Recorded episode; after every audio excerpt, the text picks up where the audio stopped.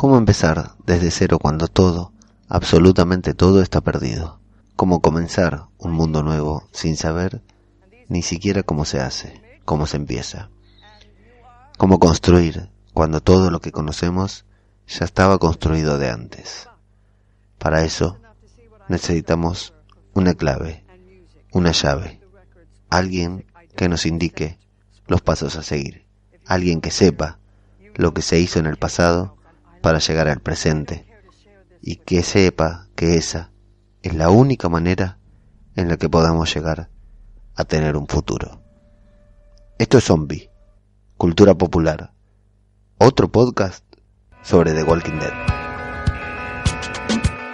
Vengan, vengan, síganme, vamos todos juntos, todos a la vez, siempre hacia adelante, no importa para qué, cero compromiso, cero estrés, salgan del agujero y recorramos el camino, arrasando nuestro paso, devorando sin respiro, una marabunta sin discurso ni sentido, acá el que piensa pierde, el que piensa está perdido, ya no hay mañana ni ayer, solo es lo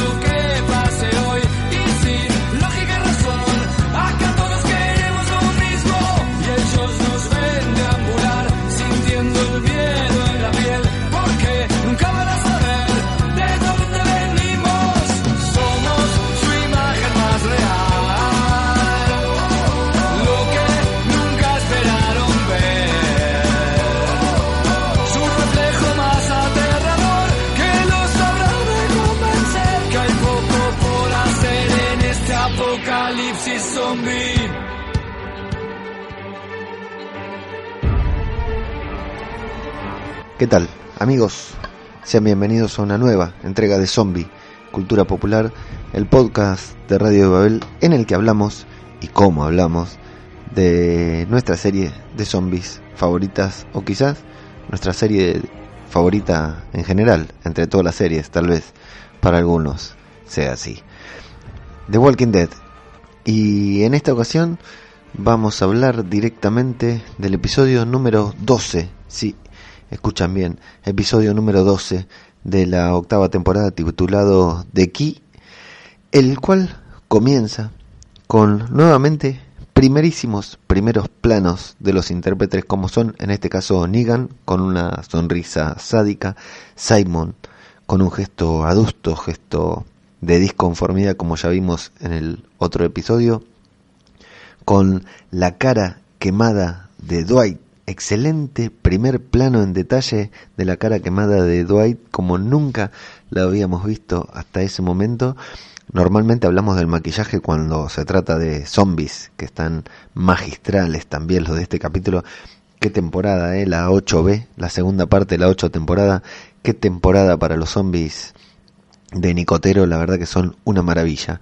Y bueno, cuando vemos el ojo, la cara quemada de Dwight, vemos una nueva referencia a Sherry, a su ex esposa, hable el paquete de cigarrillos y saca de allí medio cigarrillo que le quedó de esos que iban a fumar con ella escondidas a la escalera y la alianza, su alianza de casamiento. Está sin remera Dwight, recibe la visita de Negan en su cuarto y Dwight está con mucha desconfianza. Vieron que Dwight, la vida de Dwight pende de un hilo, depende de que Laura, la única sobreviviente de todos los salvadores que él mató, no depende, su vida depende de que ella no aparezca. Negan lo recibe, le da la bienvenida, le da la cerveza, le dice que están pasando por un momento de crisis importante y que necesita a sus mejores hombres. Le dice, Negan como siempre, ¿no? Con ese aire de desconfianza. Veo que corriste peligro y bueno, Dwight le cuenta su versión de los hechos, que fue herido, que lo emboscaron, que nadie más pudo escapar, que caminó y se imaginó que en algún momento iban a poner un bloqueo en Hilltop, así que por eso, con eso él justifica que estaba cerca de Hilltop, que se imaginó que iba a encontrarse con un grupo en Hilltop tal como se encontró. Y Negan lo mira con mucha desconfianza, primero como si lo, no le creyera, pero luego le dice que bueno, que es buen trabajo y que ya quitaron todos los bloqueos porque los ratones tienen que trabajar. Nuestra gente debe poner sus asuntos en orden y que para eso lo necesita a él. Así que le dice, ponete tu mejor chaleco y te espero porque vamos a hacer nuestro trabajo. Volvemos afuera en donde están cortando, la, verdad que la escena es increíble. Primerísimo primer plano nuevamente de tripas de zombies cayendo al piso, el momento en que les cortan el abdomen para que caigan todas sus tripas, ensucian sus armas, sus cuchillos, sus machetes, sus sierras, las meten bien profundo adentro de los caminantes. La verdad que es, o sea, le sacan órganos directamente, hachas, flechas, de todo. La verdad que es una maravilla lo que están haciendo ahí y vemos que están juntando con pala y meten tripas, vísceras, restos de zombies adentro de un balde que luego va a llevar Negan. Es, es preciosa la escena, ¿eh? para hacer una serie de zombies es preciosa, vomitiva, dio asco. Y se acerca Negan a hablarle a, a Simon de lo que van a hacer, de, que luego de pegarles ese susto que le van a pegar a lo de Hilltop, los de Hilltop se van a asustar y van a caer de rodillas. Y Simon que ya está totalmente del otro lado, ya sabíamos y lo vamos a terminar, de confirmar, vemos que solamente sonríe delante de Negan para quedar bien, pero que está totalmente en contra de todo lo que este plantea. Sale Dwight y ve la movida de todos los salvadores, llenando sus armas, intenta... Bueno, primero vemos a Simon dando un discurso hablando y dejando en claro que no tienen que matar a nadie, que lo único que van a hacer es atacarlos, darles un mensaje, que es lo que Negan quiere, darles un mensaje, lastimarlos, herirlos de muerte, que se conviertan en zombies, pero no deben matar a nadie, solamente aterrorizarlos. Y luego cuando Dwight se sube a su moto y se quiere ir por su cuenta, para, obviamente para ir a Hilltop a avisar lo que va a suceder, que van a recibir una visita, Simon le dice eh, que vaya con él en el auto porque Nick va a manejar su propio auto. O sea que Simon va a ir solo y le dice que vaya con él. Dwight intenta dibujarle, decirle que él quiere ir adelante por si hay peligro. Y dice, hay gente menos importante que vos ahí cumpliendo ese trabajo. Vos vení conmigo así por lo menos vamos hablando. Simon está buscando aliados. Eh, Dwight se quiere escapar. Y Simon está buscando aliados porque quiere agarrar a Dwight porque sabe que es de todos los que están ahí el único que puede tener algo en contra de Negan, que puede estar de acuerdo con matar a Negan o, con, no llevarle, eh, con llevarle la contra, con no hacer lo que Negan quiere. Si hay alguien que tiene alguna razón para odiar a Negan, por supuesto, es Dwight. Cuando los salvadores se retiran de, del santuario y dejan a todos los caminantes ahí a, a, la, a los caminantes que cortaron el medio, a los cuales sacaron sus tripas para infectar sus armas, eh, me faltó una toma de algún caminante con metal, como los que Eugene le sugirió hacer. Y bueno, las botas de Negan, una escena muy buena de Negan subiendo a su auto, manchando, poniendo a, a, a Judith, iba a decir, a Lucille en remojo, en el balde lleno de, de zombies, lleno de tripa de zombies, mirándolo con cariño y diciéndole, eh, estás hermosa esta noche. La verdad que Negan eh, asqueroso, degenerado, eh, gran escena. Luego de los títulos llega Rick a Hilltop. Eh, fue mucho menos emotiva esta escena de lo que yo pensaba que iba a ser. Por suerte se agradece porque ya la otra escena había sido muy linda y bueno, ya está, ya sabemos el dolor de Rick, lo entendemos, no podían, no puede seguir lamentablemente, ¿no? No quiero minimizar lo de Carl porque ya saben lo que fue para mí, pero no podemos seguir con, con el tema de la muerte de Carl si bien lo tenemos que ir mencionando y está presente en todo el episodio, bueno, no puede llegar y que todos vengan a abrazarlo. Aunque me hubiera gustado, aunque hubiera sido, me hubiera parecido normal, está bien que lo hayan omitido. Llega Rick Esmillón, quien se abraza con Maggie. Hay una pequeña comitiva que lo sale a recibir. Me faltó Carol en esa comitiva. ¿Por qué no está Carol ahí recibiendo a Rick? Evidentemente no la habían convocado para este capítulo, pero bueno, me faltó a mí. Está la niñera de Judith que se la trae a Judith. Rick se queda un segundito atrás mirando a los a los salvadores.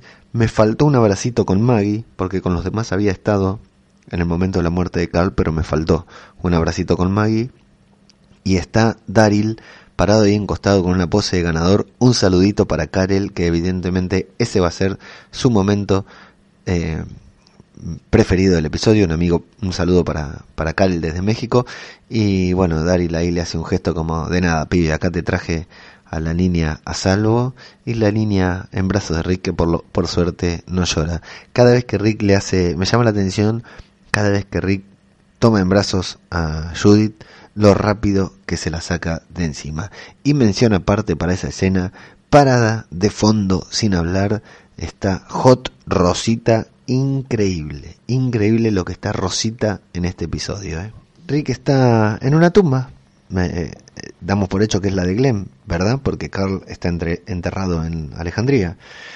Y mantienen una necesaria conversación con, con Daryl, en la que le pide disculpas por haber hecho lo que hizo en el santuario que no, no lo tendría que haber hecho porque lo único que quería era precipitar todo y no darles una segunda oportunidad y que no tenía que no había pensado en los demás. Y Rick le dice que no, que está bien, que eso es lo que hay que hacer, no hay que pensar en los demás porque si él, eh, eh, que Rick estuvo todo el tiempo pensando en los demás, en los inocentes, hubieran podido terminar la batalla antes, con menos muertes, por supuesto, que hace referencia a Carl, y Rick le dice que no, que no, no hay que pensar en los demás, solamente que Rick debería haber pensado solamente en su gente, que él no había querido arriesgarse para no matar a inocentes, pero que estuvo confundido. Evidentemente a Rick no le ha importado un carajo lo que le prometió a Carl cuando iba a morir.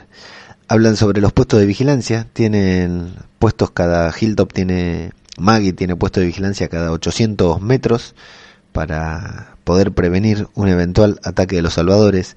Rick le dice que él va a ir a uno de los puestos de vigilancia, que quiere estar, quiere asegurarse de que todo está bien. Daryl le dice que también va a ir él, pero Rick le dice que prefiere que se dividan, así abarcan más terreno. Observa la mirada de desconfianza con la que lo está viendo Daryl y le dice, estoy bien. Bueno, se da cuenta de que está mal decir eso, porque no puede estar bien, dice, pero voy a estar bien. Y para cerrar el diálogo, Rick le agradece a Daryl por haber traído a Judith a salvo a Alejandría. A Hilltop, no a Alejandría. Es una linda conversación entre los dos líderes de grupo que estuvieron pasando un mal momento en la primera parte de la temporada y aquí ha mejorado bastante. Así que Rick se va hacia uno de los puestos de vigilancia y hablan las dos mujeres más hermosas de todo The Walking Dead. Hablan Maggie y Rosita. Repito, Rosita en este episodio está increíble. Bueno, hablan sobre recuperarse, si Rick se va a recuperar en algún momento. Rosita le pregunta, ¿vos te recuperaste? A Maggie, ¿vos pudiste recuperarte después de ver morir a Herschel, Beth, Glenn? Y Rosita le dice, yo solamente... Eh, sigo sobreviviendo. Y Maggie le dice que sí, que bueno, se da vuelta, ve a Init leyendo la carta que Carl le dejó, que evidentemente se la dio Millón que está sentado al lago.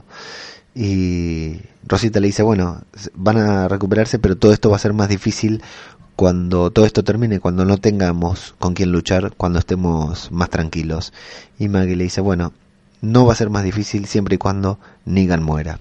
Y ve un cesto, unos cajones, unas cajas con una bolsa con una señal eh, ahí puesto en algún lugar afuera de Hilltop. Muy buenos los puestos de vigilancia de Hilltop, ¿eh? se acercaron un montonazo para traer esas, esa caja hasta Hilltop que hasta el momento no vamos a saber qué es. En la caravana de los salvadores que avanzan vemos a Simon con Dwight que Simon intenta sacarle charla a Dwight preguntándole qué piensa del plan de Negan. Dwight no dice nada, por supuesto, dice que no le pagan por pensar. Y bueno, Simon luego de intentar sacarle palabra a Dwight sin tener éxito, le dice que él está totalmente en contra de lo que están haciendo, del plan que tienen que hacer.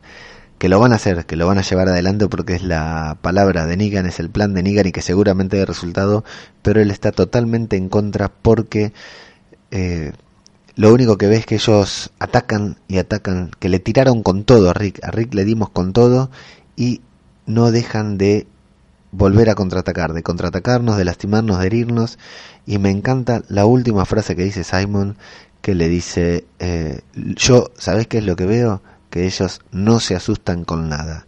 Y Dwight lo observa, lo observa atentamente intentando, intentando descifrar si Simon realmente está hablando con honestidad, si realmente ha decidido emprender una revolución personal contra Negan o si quiere sacarle mentira por verdad, si quiere, eh, si, si lo está provocando para finalmente saber si Dwight es un doble agente o no.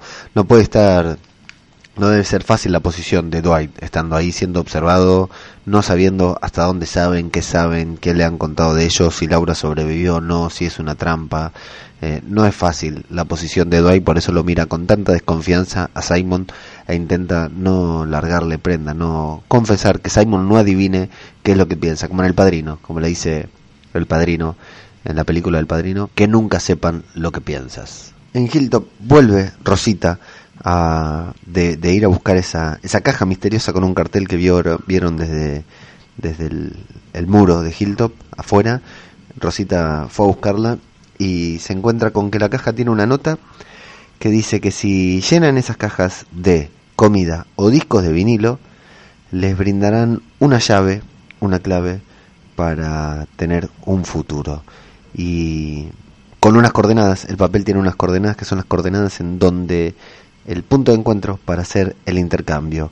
Los discos de vinilo, la comida por la llave. Y hay debate, hay debate en la, en la cúpula femenina que quedó a cargo en Hilltop. Maggie, Rosita, Inid y Millón, ninguna fea, ¿eh? de las cuatro, ninguna fea. Hay debate sobre si es una trampa o no. Está claro que hay opiniones encontradas. Maggie dice que bueno, que si alguien intenta ayudar, porque la duda de millones es bueno, y si alguien realmente está intentando ayudarnos y nosotros lo ignoramos, y Maggie dice, si alguien intenta ayudarnos y nosotros no se lo permitimos, simplemente no recibimos ayuda, pero si alguien intenta matarnos y nosotros lo permitimos, nos matan. Eh, para algunos está claro que es una trampa, para otros no. El hecho de que no parezca una trampa a Maggie le parece evidente de que puede ser una trampa, justamente. La mejor forma de hacer una trampa es que parezca una trampa y que el otro no se lo crea porque es muy fácil. Y Millón quiere, quiere ir al intercambio a averiguar qué es lo que pasa. Eh, porque Millón está, eh, claro que no son los salvadores porque a ellos les gusta el espectáculo. Hubieran entrado y hubieran derribado las puertas. Así que bueno, Millón dice que se ofrece a ir. Tenemos el, primer momento en el que le lanza una mirada de callate nena, con vos no estoy hablando mocosa, todavía no te sabes limpiar el culo y me venís a hablar a mí, que tengo una katana. La mira a Init cuando le dice que... Porque Millón dice, tener cuidado, si, no, si tenemos cuidado nada va a pasar. Y Init le dice, tener cuidado sería quedarnos acá y ahí es donde Millón la mira como diciéndole, cállate por favor. Y le dice, vamos, yo voy a ir, le dice. Hay debate sobre lo de Rick, sobre la opinión que tiene Rick, porque Rick entonces quiere que todos se queden ahí adentro. Y Millón dice, bueno, la última vez también quería que yo no haga nada y después me apoyó. Si yo voy para adelante, Rick finalmente me va a apoyar. Y convienen en que Maggie le dice, bueno, si vos vas a ir, yo voy a ir también, le dice Maggie, le dice Rosita, le dicen todos, entonces las chicas deciden ir todas juntas a ver qué pasa con ese intercambio. Lleva algunos discos por si es cierta la trampa y municiones de sobra por si no lo es. Lleva algunos discos por si es cierto el intercambio y lleva municiones por si no lo es. Salen los salvadores del santuario. Rick está... Eh, se ve que evidentemente tiene el primer puesto de vigía, los ve salir, los ve avanzar. Es la tropa de Simon, son los que van a encabezar, los que van a atacar con las armas contaminadas a Hilltop y se ve que su trabajo era tocar bocina para que eh, sabemos que hay puestos cada 800 metros. Rick tiene que tocar bocina para que se vaya haciendo la cadena de bocinazos, pero no. Rick no toca bocina, ve que el último auto es conducido por Negan, que va solo Negan, entonces dice, yo al único que tengo que alcanzar es a ese, se sube a la camioneta y avanza a, en la cacería de Negan. Y ahí tenemos una muy linda escena del capítulo para mí, sin dudas, de lo mejor. Acá empieza lo mejor del capítulo. Me agarró completamente desprevenido. Estas cosas no están pasando últimamente de Walking Dead. De ver a Rick que pensó en ir a perseguir a Negan, el cuadro siguiente es a Rick embistiendo a Negan completamente. Aparte está muy bien filmada porque vemos la caravana que avanza por esa mini ciudad, ese mini pueblito donde habían hecho la caravana de, caminantes hacia el santuario al inicio de esta temporada que iba a dar ir explotando barriles arriba de la moto. Vemos que Simon, que va justo adelante de donde va Negan, ve en una encrucijada, en una intersección, digamos, no en una encrucijada, ve que avanza una camioneta a toda máquina hacia donde están ellos y en vez de alertar, en vez de hacerle una, una un aviso a Negan, en vez de, de alertar a los demás, no, se relaja y deja que las cosas sucedan y justo en el momento en que va a pasar Negan por ahí, Rick lo embiste a la mitad, lo saca de la carretera y Negan, sí señores, vemos a Negan asustado, a Negan preocupado porque prácticamente lo tienen, se asusta, se lleva un susto bárbaro, logra conservar al auto en la carretera y logra hacer pie, sigue manejando y, bueno, eh, todos los demás salvadores se asustan, Dwight se pega un susto terrible, le dice a Simon si lo vio, dice sí, alguien chocó a Negan, pero era una sola persona y nos muestran el primer plano de la cara de Negan completamente preocupado y el primer plano de la cara de Rick que está absolutamente decidido de lo que está haciendo, tiene una convicción total y eso siempre, siempre le da una carta ganadora en la mano. Simon envía, le dice a Dwight que envíe una falsa alerta a través de la radio y bloquea el camino para que ninguno de los salvadores pueda seguir hacia atrás a buscar a Negan. Eh, Simon está jugadísimo, se dio vuelta por completo de un momento para el otro. Bueno, está bien, ¿no? Mató a todos los de los de los chatarreros, pero está jugadísimo porque bloquea el camión, con el camión bloquea la calle, quedan todos encerrados para que nadie pueda ir a ayudar a Negan. Y se le ve en la cara, se le ve en la cara que está divertido, que está conforme, que está contento con lo que está sucediendo. Sale Arat de entre liderando ahí a, todos los salvadores que están ahí. Arat sale, dice qué es lo que pasó, dice bueno tranquilos, cálmense, un auto chocó a Negan, entonces vamos a buscarlo, dice Arat, no, no, no, nosotros nos vamos a quedar acá porque era una sola persona, no es nada que el jefe no pueda manejar, así que lo vamos a ir a buscar solamente con Dwight. Arad quiere salir a cubrirlos, a, protegerlos también, quiere ir a buscar a Negan dice, no, ustedes se tienen que quedar acá, yo puse el camión ahí atrás como bloqueo para que nadie pase, ustedes quieren hacer lo mismo, tienen que, eh, eh, lo manda a Gary, al morocho, que haga lo mismo y bloquee la carretera desde el otro lado quiero que nos quedemos todos acá porque puede ser que estén tratando de dividirnos y no podemos dejar que afecten nuestro plan justo cuando estamos por dar el golpe maestro. Así que los convence Simon con mucha labia, le dice, bueno, nos vamos a quedar acá y nosotros, Dwight y yo, vamos a ir a buscar a Negan, todos los demás se quedan, se quedan acá. No les convence mucho a los salvadores, les parece raro lo que está diciendo Simon, pero aceptan porque, claro, él está a cargo y aparte está con, con Dwight. Nadie se va a imaginar que Simon esté atentando en contra de la vida de Negan. Y bueno, y ahí vemos todas las, las vísceras, los restos de zombie, todas las cosas que había cargado Negan alrededor de su... En, la, en el balde en donde llevaba a Lucille en remojo, revolcadas por todo el auto. Evidentemente Rick ha investido a Negan, lo ha hecho volcar. Las vísceras y los restos de zombies se han derramado por todo el auto y Rick se baja del auto ahí también aturdido, pero con la convicción, con la misma convicción con la que lo iba persiguiendo, se baja con una ametralladora y empieza a disparar a lo loco, igual que en el primer capítulo, hacia el auto de Negan, pero dispara hacia el bulto y Negan se pega flor de susto, tiene que salir corriendo, se cubre y está muy cerca, como decía Soriano, nuestro amigo Sorianos en el en el Telegram de en el grupo de The Walking Dead que tenemos en Telegram que había tenido varias oportunidades Rick de matar a Negan en este capítulo. Sí, sí, Soriano, es cierto, amigos, es cierto que Rick lo podría haber matado. Ya sabemos que en el primer capítulo fue el primero que salió, que lo podrían haber matado y la serie podría haber tenido un final feliz. Pero esto es de Walking Dead, muchachos. Acá tenemos a un tipo enojado, perseguido, que por primera vez, por primera vez, chicos, por primera vez Rick se encuentra en esta posición de poder de, salvo, bueno, sin contar aquella del principio de la primera temporada, pero del principio de esta temporada, digamos, pero en la que no lo quería matar, es la primera vez que se encuentra frente a Satanás, digamos, y en una posición favorable. El otro está no tiene armas, está desprotegido y bueno, quiere abusar, quiere hacerle bullying y aparte no olvidemos, al tipo se le murió el, el hijo hace 12 horas, 30, 24 eh, horas, ¿cuánto hace que se le murió Carl? Está rabioso, está en shock y avanza a los escopetazos en contra de Negan, va cambiando cargadores y ahí por poquito, ¿eh? por poquito no le da. Yo, yo, yo, yo no podía creer esta escena, no podía creer. Ese momento en que Negan se protege, chicos, fuera de broma, saquemos todos los prejuicios que tenemos con The Walking Dead.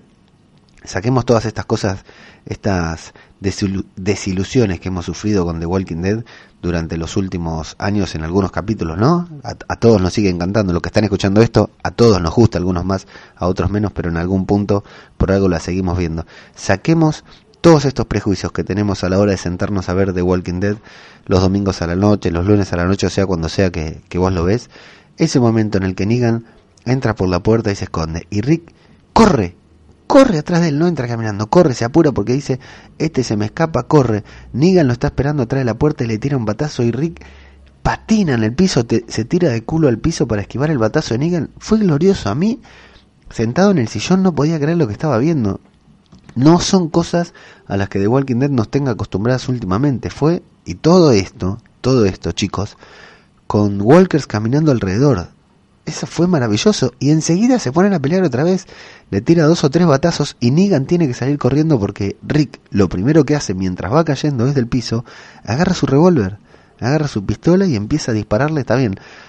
Para los zombies tiene una puntería bárbara porque le da en los ojos, bueno, pero no le está disparando a un zombie, le está disparando a Negan. Tiene algo personal y le dispara tanto que se queda sin balas y se invierte, se invierte eh, el que tiene la, la, ventaja acá, porque Negan queda que venía corriendo, huyendo como rata, primera vez que lo vemos subir de esta manera, no la primera porque la primera fue con Shiva, pero acá no hay tigre, cura, acá no hay tigre, ¿eh? es Rick el que lo está corriendo y acá en el fútbol argentino le diríamos a Negan, yo te vi correr, así que Negan sube las escaleras y, se disfruta, se, pone feliz recién cuando Rick eh, se queda sin balas. ¿Y qué hace Rick? Tranqui, ¿eh? ningún problema guarda su arma y agarra su hachita, agarra la hachita que lo caracteriza y Rick lo invita a subir. Claro, va a subir, se van a pelear, va a ser una escena es maravilloso, chicos, fuera de broma, ¿eh? va, a haber una escena como la pelea en el mid-season que agarraron ahí, no podíamos creer por qué Rick, en lugar de una vez que Negan, cuando agarraba el bate, le pegaba con el canto del bate y no con la punta, bueno, Negan lo está esperando para que venga a subir arriba las escaleras a pelear con el hacha, hacha versus Lucille, y ¿qué hace, Ni qué hace Rick? Se para enfrente y le, le revolea el hacha a la cabeza a Negan. Vean la escena otra vez, vean la escena en cámara lenta, vean la escena de Negan, nunca se lo esperó. De hecho, después le dice Negan, maldito psicópata, le dice, porque Rick está totalmente enloquecido, le revolea el hacha de una manera salvaje y el movimiento que tiene que hacer Negan, sorprendido, para esquivar el hacha, lo hace caerse y quedarse colgado. No solo eso, sino que pierde a Lucille, se cae Lucille, se ve que hay un pozo, hay algo tipo mi pobre angelito cuando caen de la escalera, hay un pozo profundo y Rick tranquilo, con toda la calma del mundo, sube, saca el hacha se miran, tienen un cruce de palabras, Negan le dice hijo de puta y cuando le va a clavar el hacha en la mano estaba claro que Negan iba a caer y cae allá al sótano, bien abajo que vaya a saber cómo cayó y con qué se encontró. Fuera broma, muchachos, una escena del carajo, el Rick que nosotros queremos ver, la confrontación con Negan, que estamos, basta de duelos dialécticos, basta de nada, Rick no dijo una sola palabra, lo cagó a tiros, lo corrió le disparó después con su arma y le tiró un hachazo a la cabeza y le tiró un hachazo a la mano y lo, lo hizo caer desde un segundo piso, desde un primer piso hasta un subsuelo. Piénsenlo, es una escena maravillosa, una gran, gran escena, muy divertida y aparte rápida, con mucha acción, muy dinámica, que a mí cuando la estaba viendo en el sillón la primera vez me agarró completamente desprevenido porque no me esperaba una escena así en un episodio entre medio, no era ni, ni el mid-season ni el estreno, era un episodio intermedio de temporada que tranquilamente podría ser un episodio tranquilo en el que no sucediera absolutamente nada y tuvo estas pinceladas de acción entre los dos mejores personajes de la serie que fueron increíbles. Bueno, y nos vamos al, al momento clave, entre comillas, del capítulo, entre comillas y con signo de pregunta entre paréntesis. El momento clave del capítulo, el momento en que las chicas de Hilltop conocen a Georgie. Georgie interpretada por Jane Atkinson, la verdad que me... No, uno trata de... Está bien, ¿no? Estamos en esta delgada línea de querer estar al día para compartir en las redes sociales y todo con zombie cultura popular y al mismo tiempo con no querer spoilearnos.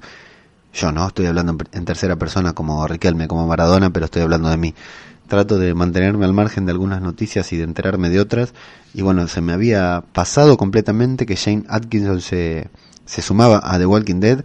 Esta sola actriz, la verdad que tiene más pergaminos que, que todas las que están ahí paradas, que todo, incluso que, que Rick seguramente. Eh, House of Cards 24, una actriz que me encanta, una actriz que hace unos personajes maravillosos y me, me puse muy contento de verla en The Walking Dead interpretando un personaje que se llama Georgie, no Pamela, sí, sí, no se llama Pamela, un saludito a los lectores del cómic, interpretando a Georgie que viene a ofrecerles conocimiento a cambio de los discos y la comida que les pidió. Eh, se ríe de que las chicas sean desconfiadas pero curiosas y de que se sepan cuidar a sí mismas porque si no no estarían ahí y que eso le pone feliz porque no le gusta compartir con gente débil. Eh, bueno, sin embargo, eh, las chicas le habían hecho una emboscada. Rosita, no entendemos cómo, porque cuando estas chicas, las chicas de Hilltop llegan, las chicas de, de Georgie ya estaban ahí, así que no entendemos cómo Rosita sale de atrás de donde estaban ella. Amigos, lo que está Rosita en esa escena, ¿eh? cuando viene encañonando, lo que está Rosita en esa escena. Bueno, eh, la encañonan, le sacan las armas a las dos chicas que la vienen ayudando a, Georgie. Y eh, bueno, el debate sobre los conocimientos, ella dice que tiene mucho conocimiento adentro de su cabeza y que bueno, las cambia por cajas llenas de algo, que a ella le parece un intercambio justo. Realmente es un momento importante, un momento que puede cambiar eh, lo que estamos acostumbrados a ver de Walking Dead y bueno, puede...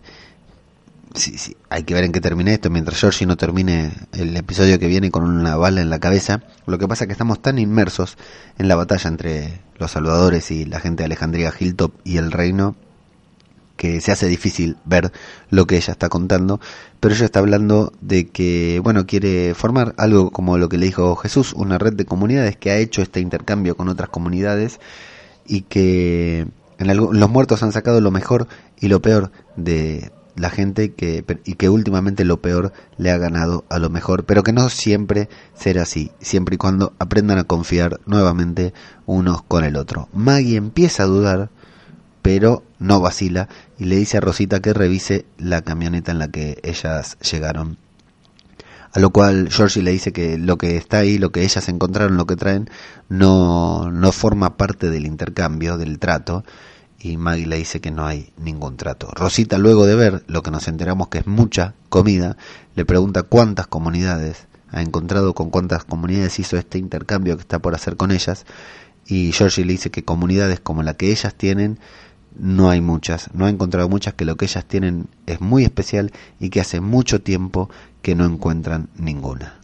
Millón le dice que a Maggie que pueden hacer un trato, y le dice que esto no es real, que nadie puede sobrevivir haciendo lo que ellas hacen, haciendo lo que ellas dicen que hacen, y Georgie le dice que bueno, que sin embargo lo hacen, sobreviven y seguirán sobreviviendo porque presienten que esta gente, la de Hilltop, es buena gente. Y Maggie dice que no, que no hay trato y que ellas, Georgie y sus dos amigas y la camioneta vendrán a Hilltop eh, para ver, para que ellas puedan investigar de qué se trata. Sorprendente, eh, sorprendente la aparición de Georgie, sobre todo por la limpieza, la tranquilidad que tiene, ¿no? No estamos acostumbrados a verlo en, The Walking Dead. Bueno, ha pasado varias veces cuando apareció el gobernador y nos, mostrado, nos mostraron Woodbury, cuando nos mostraron Terminus, cómo estaba hecho, cómo funcionaba Terminus adentro. Eh, ha pasado cuando conocieron, conocimos a Jesús, que dijo que tu mundo se iba a ampliar mucho. Y bueno, el mundo de The Walking Dead sigue ampliándose. Acaba de aparecer un nuevo personaje que seguramente veremos con frecuencia en la temporada 9.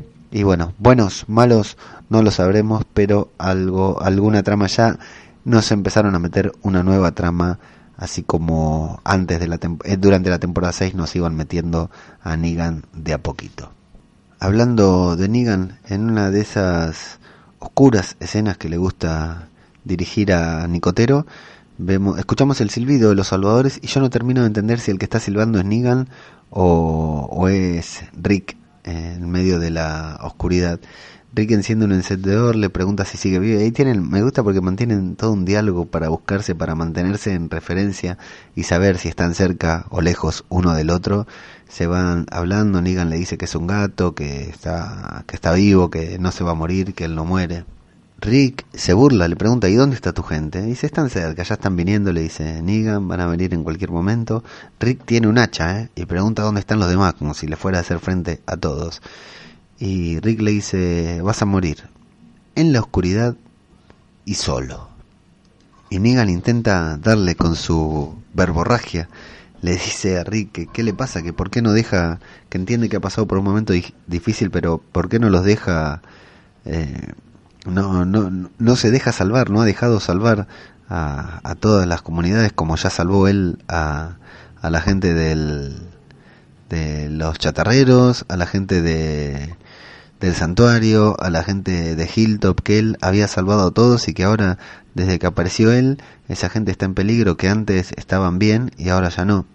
Mientras tanto Rick va caminando y encuentra una puerta tapiada con madera en la que está escrita la palabra devoradores, que hay gente, evidentemente adentro hay zombies. Negan se pone contento porque cree que encuentra a Lucille, pero no, encuentra un caño y se decepciona porque Negan lo que está haciendo es buscar a Lucille. Para revolverle eh, la herida a Rick, Negan le habla de Carl, de que se le revuelve el estómago pensando en la muerte de Carl y en todo ese potencial malgastado. Y le dice que todavía hay esperanza para Rick, que en memoria de Carl, de ese bastardo, de ese hijo de puta, no me acuerdo lo que pone, a quien yo respetaba, lo va a, a, respetar, va a hacer que una vez que Alejandría y Hilltop acaten las normas de los salvadores, él va a perdonar a Rick, no lo va a matar, lo va a perdonar y cuidado, eh, cuidado con esto, porque es irónico, ¿no? Por parte de Negan, pero dice que va a bajar la cuota, el impuesto que les cobra, que les cobra el 50%, les va a empezar a cobrar un 25% aunque ustedes no se den cuenta, aunque no nos demos cuenta, no ustedes, aunque no nos demos cuenta y estemos escuchando eso como una frase hecha de todo lo que dice Negan, Negan está comenzando a negociar, Negan tiene miedo, Negan está frente a frente con Rick solo en la oscuridad y tiene mucho miedo y comienza a negociar. Y le dice que bueno, que él baja su cuota a un 25% de, de mierda, pero que Rick tiene que trabajar para él. Primero como portero, que no está mal trabajar como portero para Negan y que mientras él trabaja como portero, la gente, toda su gente, Hilton y Alejandría, va a vivir con un 75%, que van a vivir como reyes, que es como un regalo de Navidad para ellos. Y viene otra parte importante en el capítulo, cuando le dice, ¿por qué voy a fiarme de lo que me estás ofreciendo ahora? Si después de lo que le pasó a la gente de Jadis, lo que le dijiste a la gente de Jadis. Y Negan lo sabe, parece que ni siquiera sabe quién es Jadis, entonces eh, Rick le dice a los carroñeros, borraste del mapa a una comunidad entera, los mataste a todos, ¿por qué hiciste eso? Y ahí Negan se entera de lo que hizo Simon, de que Simon no cumplió su palabra y dice literalmente hijos de puta. Y Rick que está manteniendo un diálogo a nivel Negan, porque le dice, seguimos siendo acá, solamente vos y yo, a pesar de que muchos de los tuyos vieron cómo desaparecías, vieron que, que yo te perseguía. En momentos como estos, le dice, te das cuenta de quiénes son tus verdaderos amigos. Bien, bien, puntazo, puntazo para Rick, lo mató, le hundió el cuchillo en el alma, en el orgullo. Y aparte lo vemos, aparte lo vemos a Rick con mucha actitud y es justo en ese momento cuando lo vemos hacer una actitud canchera, un gesto canchero de los que le queda también, y levantar del piso a Lucille. Sí, Lucille ha llegado a las manos de Rick. Afuera de, del lugar en donde está Negan, Dwight y Simon siguen caminando y Simon intenta volver a establecer un diálogo con, con Simon. Le pregunta eh, que seguramente alguna vez tuvo intenciones de matarlo, le dice Simon a Dwight, y Dwight le dice, ¿por qué lo decís? ¿Cuando se llevó a mi mujer? ¿Cuando me puso la cara en la plancha? No, para nada, le dice Dwight de manera irónica, como diciendo, sos boludo, mirá lo que me avisa, venís a decir. Y, Dwight, y Simon le dice que no, que, que, que entiende eso, que entiende que no lo mató porque es un sobreviviente. Decidió mirar hacia adelante y pensar en el futuro, que hizo lo que tenía que hacer Dwight para sobrevivir. Le habla, intenta llegarle al corazón, intenta hablarle, y ahí le habla de que Negan ya no está haciendo lo mismo, de que Negan no está haciendo lo correcto para sobrevivir, y le vuelve a contar su plan, que ellos deberían ponerle fin a la, a la, a la guerra e irse, e irse a otra zona, encontrar otras comunidades y prolongar, asegurar el legado de los salvadores en el futuro, porque ya en ese lugar ya no tienen más que hacer, ya perdieron todo y le dice que, que es exactamente lo mismo que hizo Dwight en su momento, que Dwight lo que hizo fue eh, sobrevivir, mirar hacia adelante y sobrevivir. Pero Simon se pone nervioso porque como Dwight no larga prenda, no le dice, no le confiesa realmente lo que pasa dentro de su cabeza, le dice, bueno, estoy acá con las manos atadas, indefenso, y vos no decís nada, ¿qué decís? Y Dwight le dice, bueno, solamente movernos, digamos, sigamos moviéndonos y siguen buscando a su benefactor, como dijo Simon antes, y se encuentran, bueno, con el auto volcado, repleto de sangre, que debaten si será de Negan o si será de, de las vísceras que traía ahí en el balde para lucir, ven las balas que atravesaron el auto y bueno, deciden, ahí tienen que tomar una decisión ellos, se ponen a buscarlo por todos lados o qué, y bueno, y deciden luego de un diálogo que o está muerto o está vivo, digamos, o logró sobrevivir o se murió en el accidente y se lo comieron, o ya se murió y se convirtió en zombie y se fue errando hacia otro lugar, o bueno, o realmente está vivo y ya no está ahí, que no vale la pena seguir buscándolo. Lo curioso de esto es que Simon no lo quiere buscar.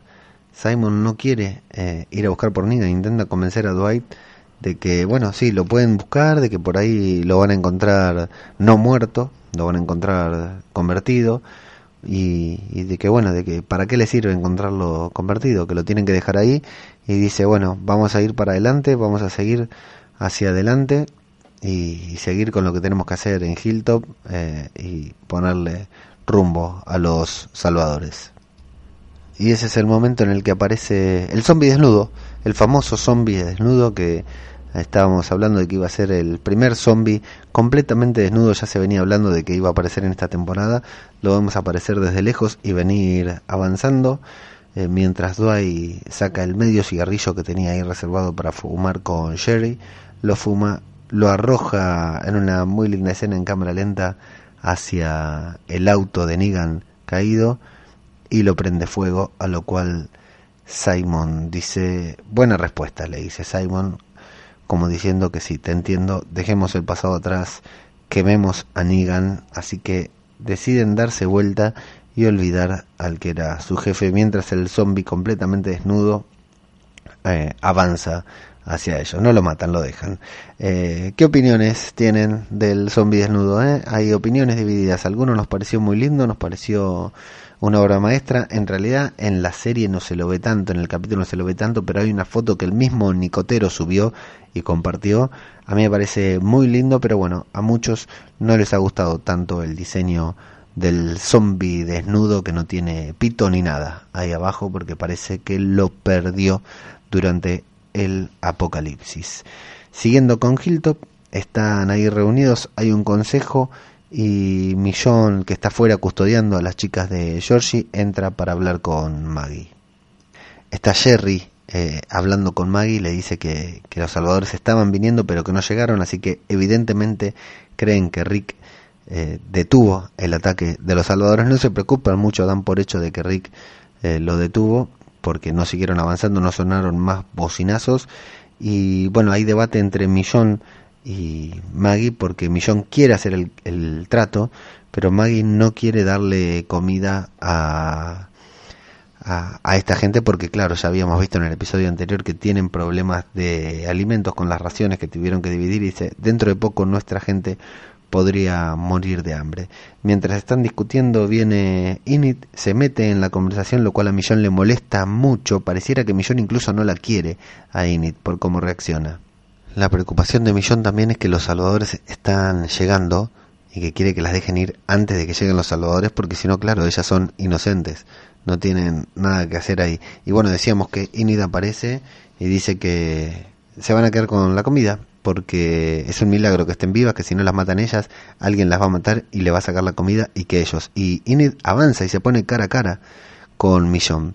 Le dice que los salvadores están viniendo, que algunos van a morir, algunos de ellos van a morir y que porque ellas se tienen que preocupar por estas personas que no se cuidan por ellas mismas.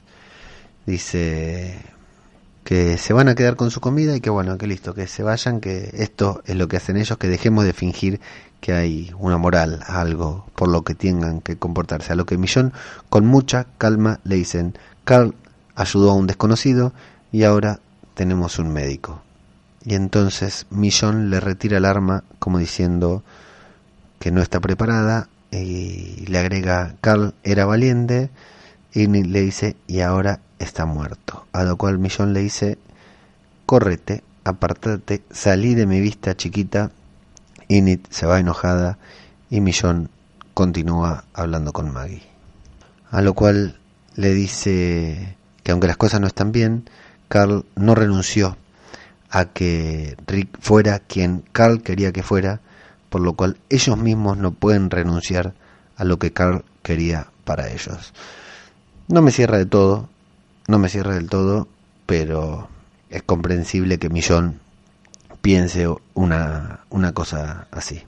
Y bueno, se queda mirando Maggie a esa niñera que tenemos en Alejandría que cuida, ahora está cuidando a Judith y a Gracie al mismo tiempo. Qué cosa, ¿no? Estas madres ricas, ¿no? Que hasta en el apocalipsis tienen niñeras que le cuidan a los hijos todo este diálogo no es tan profundo como lo pretende, digamos, nos están mostrando que están cambiando de parecer, digamos que se van a volver todos más humanos una vez que terminen con Negan, si es que terminan con él, pero no, no tiene tanto sentido, no está tan, tan elaborado, pero es un diálogo importante, digamos, sobre los pasos que van a seguir, sobre todo con esta gente, con Georgie y la gente de esta nueva que acaba de aparecer en la serie y que tienen que tomar, Maggie tiene que tomar una determinación sobre qué hacer con ellas. Se queda con su comida y las deja ir, las toma prisioneras o hace el trato y cambia discos y comida por conocimiento. Sigue Rick dándole con todo a Negan, psicológicamente dándole con todo, diciéndole, lo curioso es que en las sombras vemos a Negan un poco despeinado, y si yo lo tengo que decir, discúlpenme, pero lo tengo que decir, qué bien le hubiera quedado este papel a John Hamm. Jeffrey Dean Morgan está terrible, está increíble, está justo para el papel.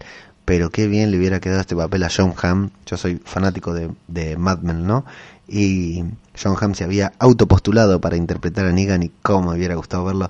Ese jopo en la sombra que tiene Negan despeinado es igual al jopo de Don Draper cuando estaba pasado de copas. Bueno, volviendo a The Walking Dead, Rick le dice que no podía durar eso que tenía porque tarde o temprano se iba a encontrar con alguien como él que no iba a aceptar sus condiciones. Le dice que no puede salvar a nadie porque a él no le importa la gente que solo la utiliza para que lo protejan, para que le lleven comida, para acostarse con ellas, pero que no los puede salvar porque realmente no le importa a la gente, que no puede salvar a nadie y que tampoco la podrá salvar a ella. Lo que nos muestra en las sombras a un Negan un poco destruido, un poco que se va desmoralizando, pero de pronto cuando Rick dice tampoco puede salvarla a ella, entiende lo que está a punto de suceder y le grita que no la toque, pero Rick le promete, sí, le promete que le dejará darle un beso de despedida. A Lucille, por supuesto, ¿no? Mientras habla Rick, estaba rociando a Lucille con aceite, con combustible, con, con algo, con querosén, vaya a saber con qué, y sí, la prende fuego. Son cosas que, vamos a ser honestos, ustedes esperaban ver esto, no, no sé si había salido en el tráiler, pero ustedes esperaban ver esto en el capítulo de esta semana. Lucille prendida a fuego en manos de Rick, Rick con Lucille en la mano en posición ganadora y Negan eh, teniendo desesperación por rescatar a Lucille, sensacional.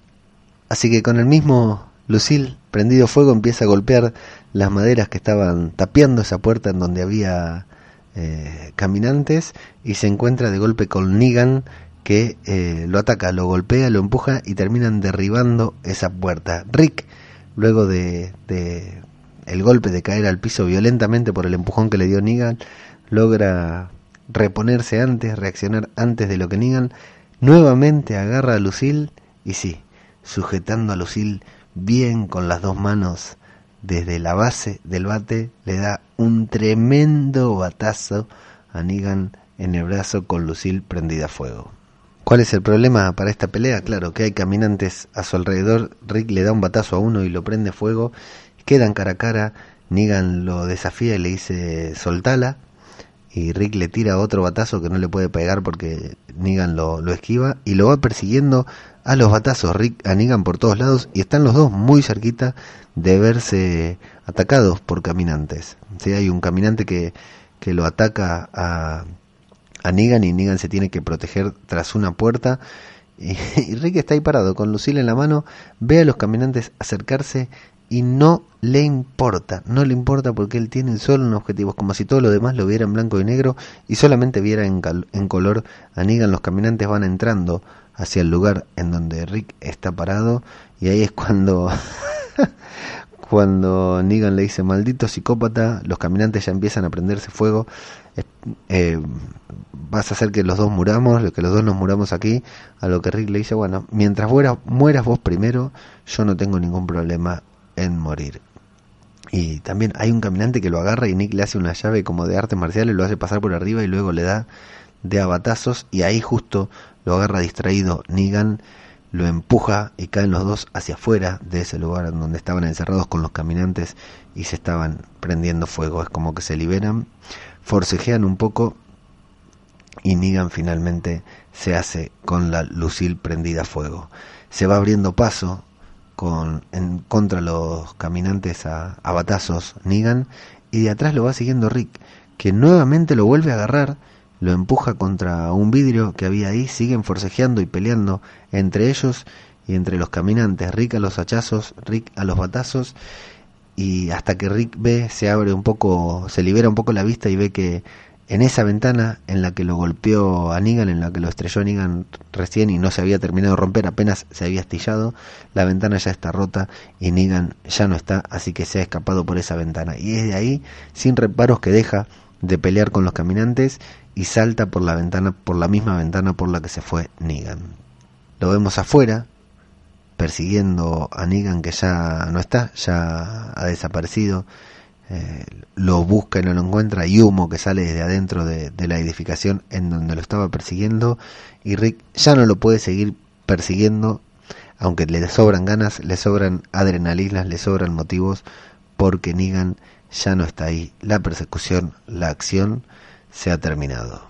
Maggie, en Hilltop Maggie sale con una caja de discos y le dice que bueno, que este es el trato, va a cambiar, le van a llenar cuatro cajas de lo que ella pidió con discos y se van a poder ir y que acepte rápido, lo cual Georgie de manera inmediata le dice acepto, me parece perfecto, pero voy a cambiar las condiciones. Por este gesto de buena voluntad se van a poder quedar con una importante eh, porción de mis reservas de comida porque ustedes la necesitan mucho más que nosotros, le dice Georgie. Así que, además de honesta, es generosa porque esa comida no estaba en el trato y finalmente Maggie no se la iba a exigir.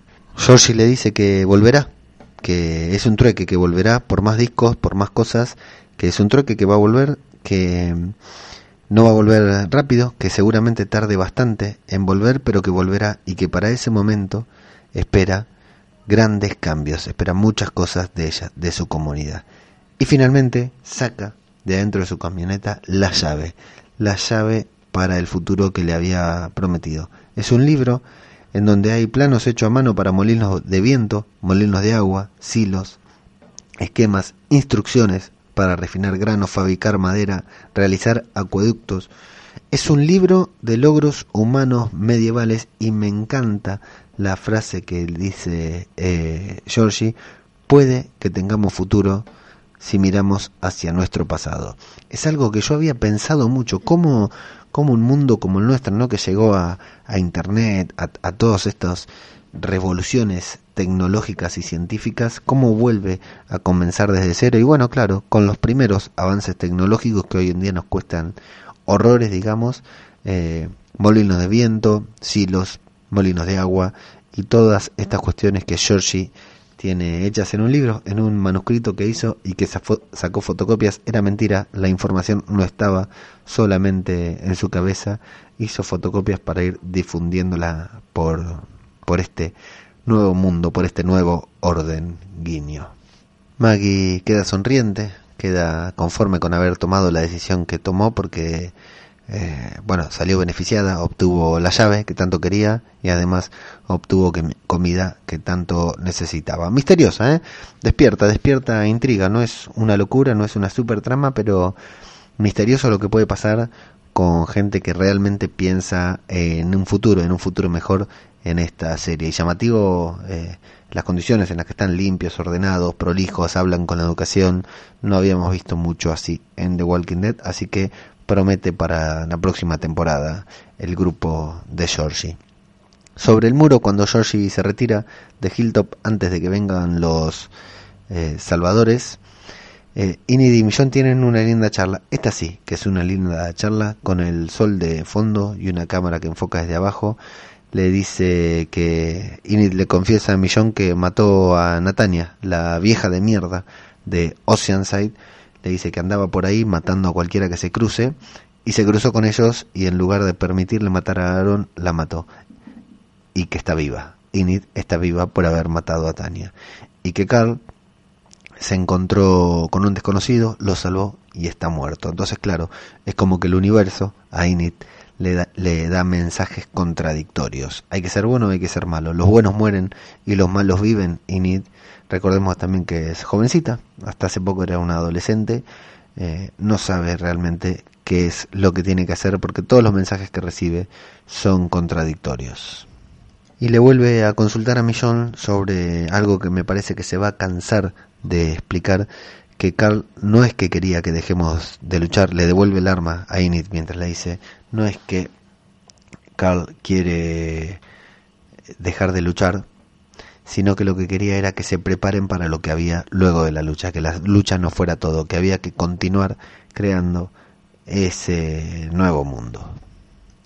Porque como dijo nuestro amigo el tuerto, una vez que termine la guerra, después, después qué, ¿Qué hay después? Hay que pensar en el después. Te queremos, Carl.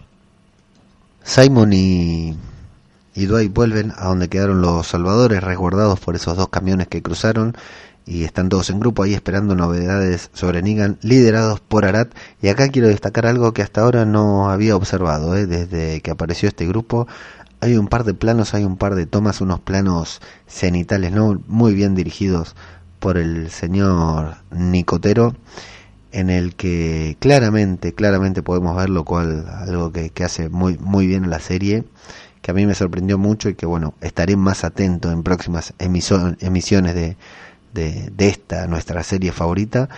Eh, decíamos, ¿no? Un par de planos que efectivamente con mucho ojo, con mucha muñeca puso Nicotero ahí dirigiendo este capítulo eh, en el grupo Los Salvadores para que se vea la parte de atrás de Arat observen, ¿eh? observen porque es una cosa que yo no había observado hasta el momento y hay un nuevo top 3 me parece en esta serie entre Rosita Maggie y Arat que está muy muy muy bien en esa parte, muy bien Nicotero ahí, muy bien Arat, bienvenida querida, bienvenida a mis sueños. Bueno, seguimos con lo que estábamos diciendo, vuelve la pandilla, vuelven los dos rebeldes que no saben hasta qué punto realmente están coincidiendo en su pensamiento de estar en contra de Negan.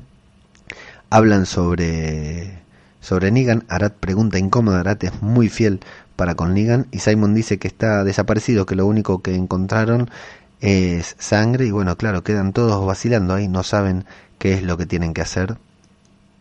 Es Gary quien pregunta qué vamos a hacer y Simon le dice, ¿y vos quién sos, Gary? Soy Negan. Entonces se lo hace gritar más fuerte quién sos y soy Negan, le dice.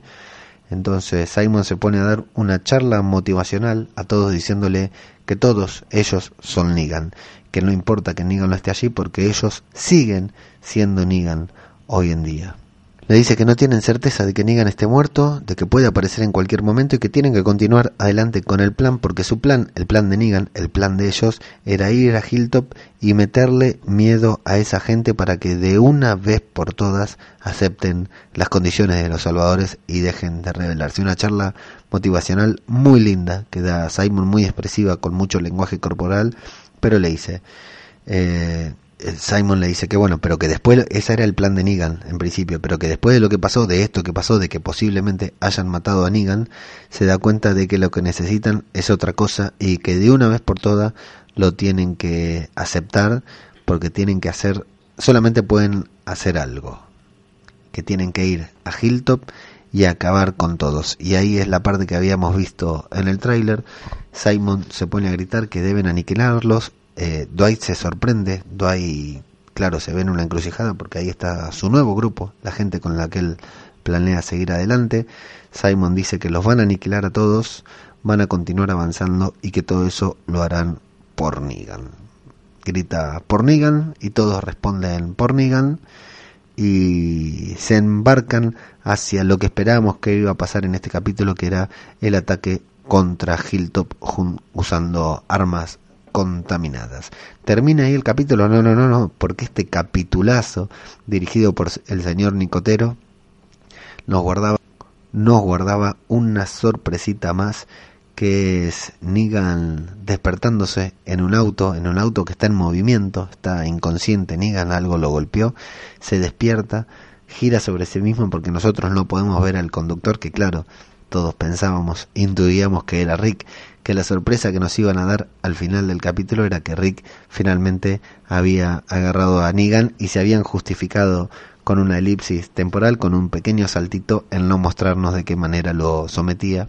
No, era una sorpresa aún mayor porque quien está conduciendo el auto no es nada más ni nada menos que Jadis, a quien no sabíamos si volveríamos a ver en esta temporada, pero lo que sí no sabíamos era que la íbamos a ver limpia, con camisa. Me imagino Garrapato de aquí huele a muerto debe estar eufórico en esta escena.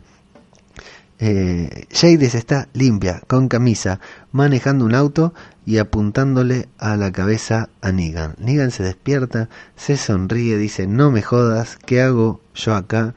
Jadis apenas lo, mira de reojo, le dice, cállate y le da un golpazo con la, la, con la punta de la pistola en la cabeza a Negan.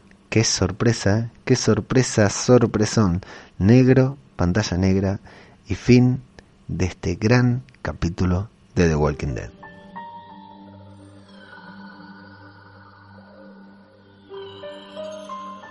La verdad es que podemos decir muchas cosas de este capítulo, pero hasta la sorpresa del final, hasta el no sé si llamarle cliffhanger porque no es algo que, no es algo que necesariamente tengan que retomar en el próximo capítulo, pero lo del final era inesperado. Está bien.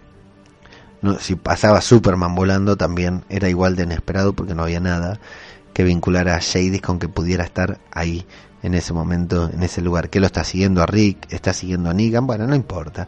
A mí la verdad, eh, en este tipo de escenas, en este tipo de series, en este tipo de capítulos que tiene tantos condimentos, tantos ingredientes que me gustaron en el momento de la primera eh, visión, en el momento en que lo vi por primera vez, que tiene tanto ritmo, que tiene lindas tramas, que plantea una intriga para la temporada que viene, que nos muestra un enfrentamiento entre el bien y el mal, ahí casi a mano limpia. Vemos a Rick tomar a Lucille, prenderlo fuego, enfrentarse con Negan, darle una paliza psicológicamente, algo que pocas veces lo vimos, Rick a Negan la verdad que ha sido un capítulo que, tuvo de todo. Eh, a mí me gusta enfocarme en lo que hay y no en lo que no hay en el capítulo. O sea, cómo llegó Jades hasta ahí, bueno, no sé. Cómo llega la gente esta de Georgie a, estar ahí en las proximidades de Hilltop sin cuando los salvadores están avanzando hacia ahí, cuando hay banderas, eh, cuando hay puestos, cada 800 metros puestos para advertir de si llegan los salvadores, cómo llega esta mujer a poner un cajón ahí enfrente a la puerta de Hilltop, enfrente de comillas, lo ven con el larga vista, claro, pero cómo llega a ponerlo ahí y a, y a esas coordenadas para el encuentro, cómo llegan de manera tan, tan tranquila sin cruzarse con un salvador ni nada, bueno.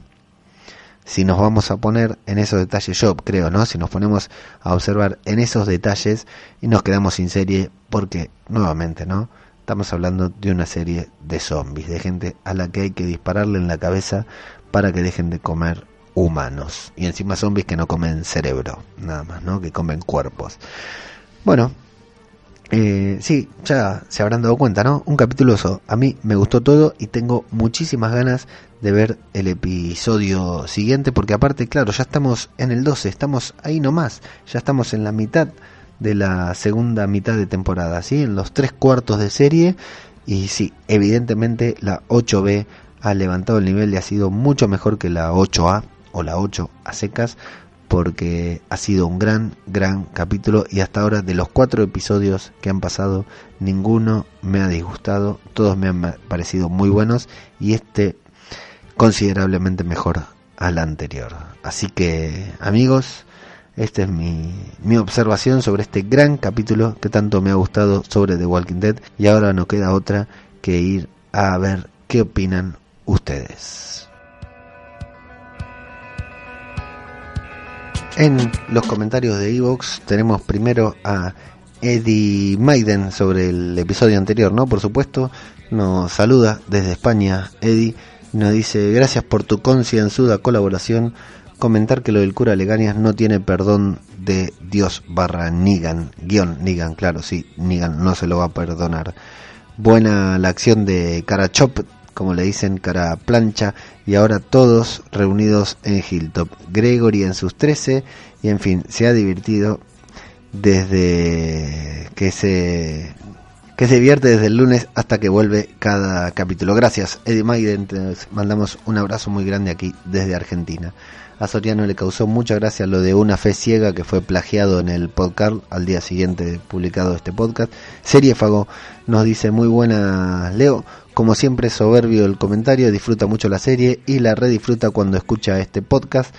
Eh, ha comentado en el mismo que no ah, me dice que a mí claro eh, Seriéfago me aclara que no entendía yo el título del capítulo pasado que era Dead or Alive or a qué hacía referencia y tal cual como él lo dice, eh, Negan al final del capítulo anterior dice con Lucille bañada en sangre cuando parece que le va a dar un lengüetazo a Lucille, le dice que los de Hilltop van a aprender a comportarse de un modo u otro, vivos o muertos o eso que hay entre, anda, entre ambas cosas. Correcto, Seriáfago, estuviste muy atento ahí, yo me la perdí, pero esa era evidentemente la razón del comentario.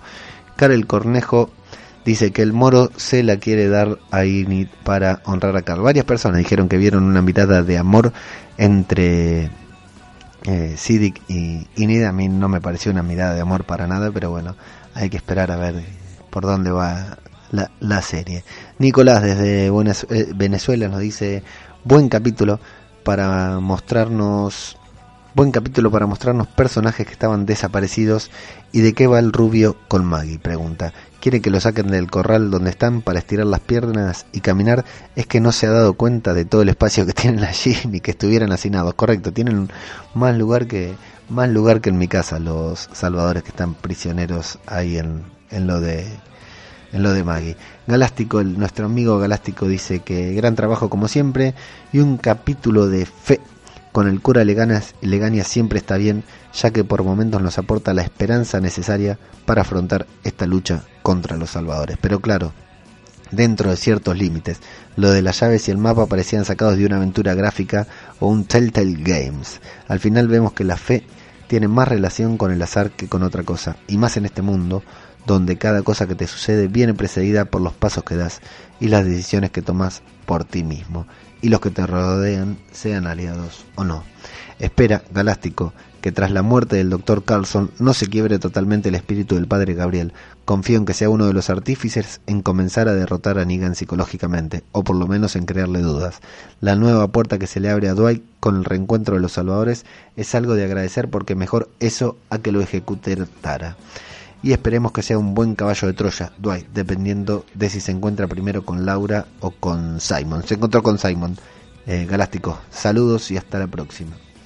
Y arrancamos con los comentarios de este capítulo que inaugura estos comentarios el cura Leganias que dice capitulazo, al fin, por fin alguien pone luz a cuál es el futuro de esta sociedad, la involución, como vengo sosteniendo desde hace muchos tiempos, dice el cura.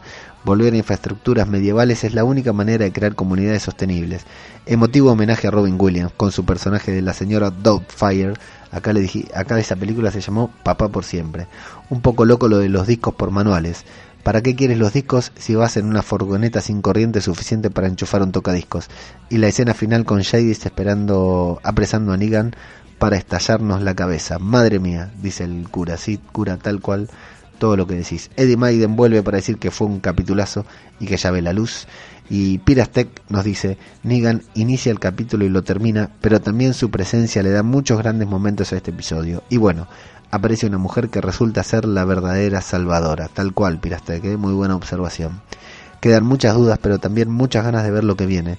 De lo que sí no tengo duda es de que Rick es un perfecto idiota para hacer planes. Por enésima ocasión, deja vivir a su mayor enemigo. En fin, abrazo hermano argentino de parte de un hermano mexicano. Otro mexicano escuchando Zombie Cultura Popular, podemos decir también, así como ya lo dijimos una vez de España, Zombie Cultura Popular, el podcast argentino sobre The Walking Dead más escuchado ahora también en México. Como siempre, al final del episodio hicimos una encuesta en el Twitter de Zombie Cultura Popular, arroba Zombie Cultura, en el que pusimos cuatro opciones habiendo visto y sin spoiler el 8x12 de The Walking Dead que te había parecido y las opciones eran capitulazo, capítulo correcto, me dormí a la mitad, nunca falta el que se duerme a la mitad, ¿no? Y la cuarta opción era Vamos Delpo, en claro homenaje a la Torre de Tandil, que se coronó campeón eh, de por primera vez de un Master Mills en Indian Wells, ganándole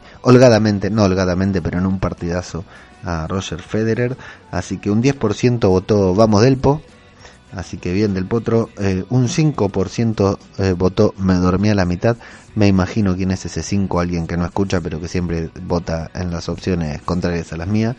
Eh, capítulo correcto, un 28%, un 28% le pareció que era un capítulo normal y un 57%, un arrasador 57% ha votado que era un capitulazo tal cual voté yo. 40 votos tuvimos en la encuesta de Twitter Así que bueno, recordarles, claro, que tenemos un grupo, estamos, participamos en un grupo de Telegram, en el grupo del Telegram del chiringuito sobre The Walking Dead, no el chiringuito global, sino aparte el que es específicamente sobre The Walking Dead, en el que le damos horas y horas desde el estreno del capítulo hasta el estreno del siguiente, hablando sobre The Walking Dead. Se lo dejamos en la descripción del podcast por si alguno se quiere sumar. Súmense, no tengan miedo, ¿eh? la entrada es gratis y la salida eh, la pagan de acuerdo al comportamiento que tengan adentro del grupo.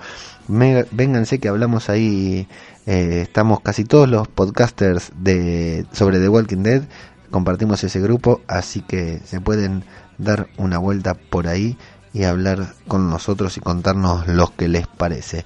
Y bueno, también escuchar mañana que sale Aquí huele a muerto con Plisken y Garrapato. Un abrazo a la familia Misterios que estuvo pasando una semanita agitada la semana pasada, así que le mandamos un abrazo desde aquí, desde Argentina, y nuestros pensamientos, potentes pensamientos con buenas vibraciones para que todo se acomode. Eh, el cura y Javi que volverán a discutir miércoles, jueves o cuando tengan tiempo sobre el episodio. Eh, el podcast con David Mulé, con Nadia Iglesias, Nadia Guni, con Yema, qué personaje este Yema, las calificaciones que pone en el podcast me mata, y con el oráculo que es un auténtico crack. Y bueno, la tertulia zombie de Richie María que llega llegando el fin de semana, ya la vamos a tener ahí publicada. Creo que no me he olvidado ninguno, ni siquiera me voy a olvidar de mencionar a los droides que buscas, que deben estar complicadísimos con sus múltiples tareas de Android y hasta ahora no han publicado nada de la 8B, pero seguramente de golpe y porrazo meten una maratón y nos publican todo junto. Amigos, hay una página web www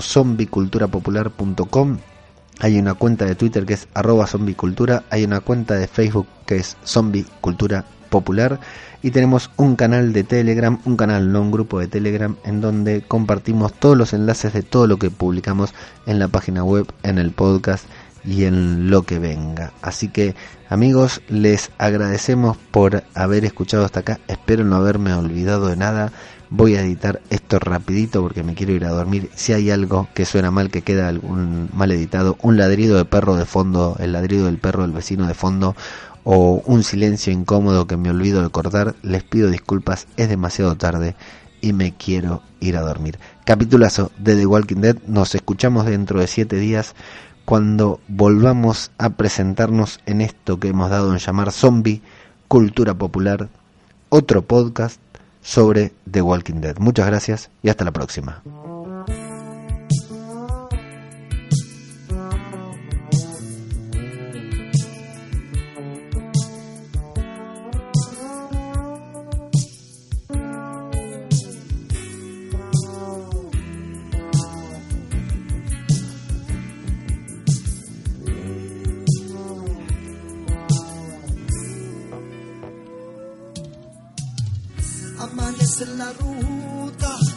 Importa dónde estoy. Me he dormido viajando y he soñado tan intenso. En ese sueño yo me veía en este auto, pero no. No era el mismo porque estaba todo roto en su interior. Este paisaje es tan extraño, se parece al de un tren eléctrico.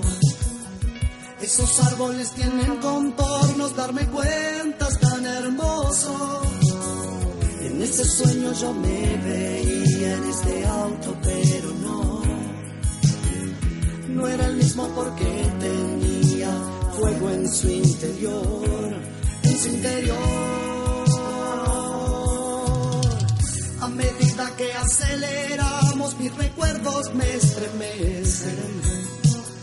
Y en un soplo veo proyectado como un film toda mi vida. Y ya no sé si el cielo está arriba, abajo, dentro de mí.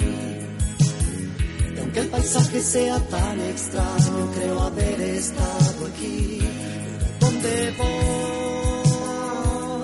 ¿Dónde estoy? ¿Quién soy yo?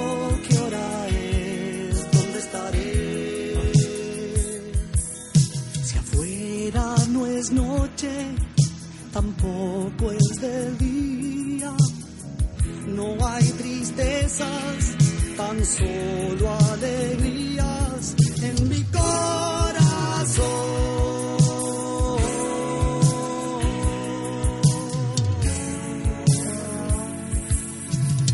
Y ahora todo es una luz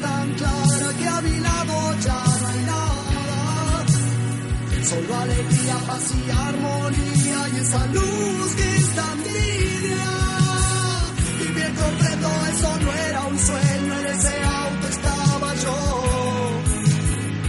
Y ese auto estaba todo.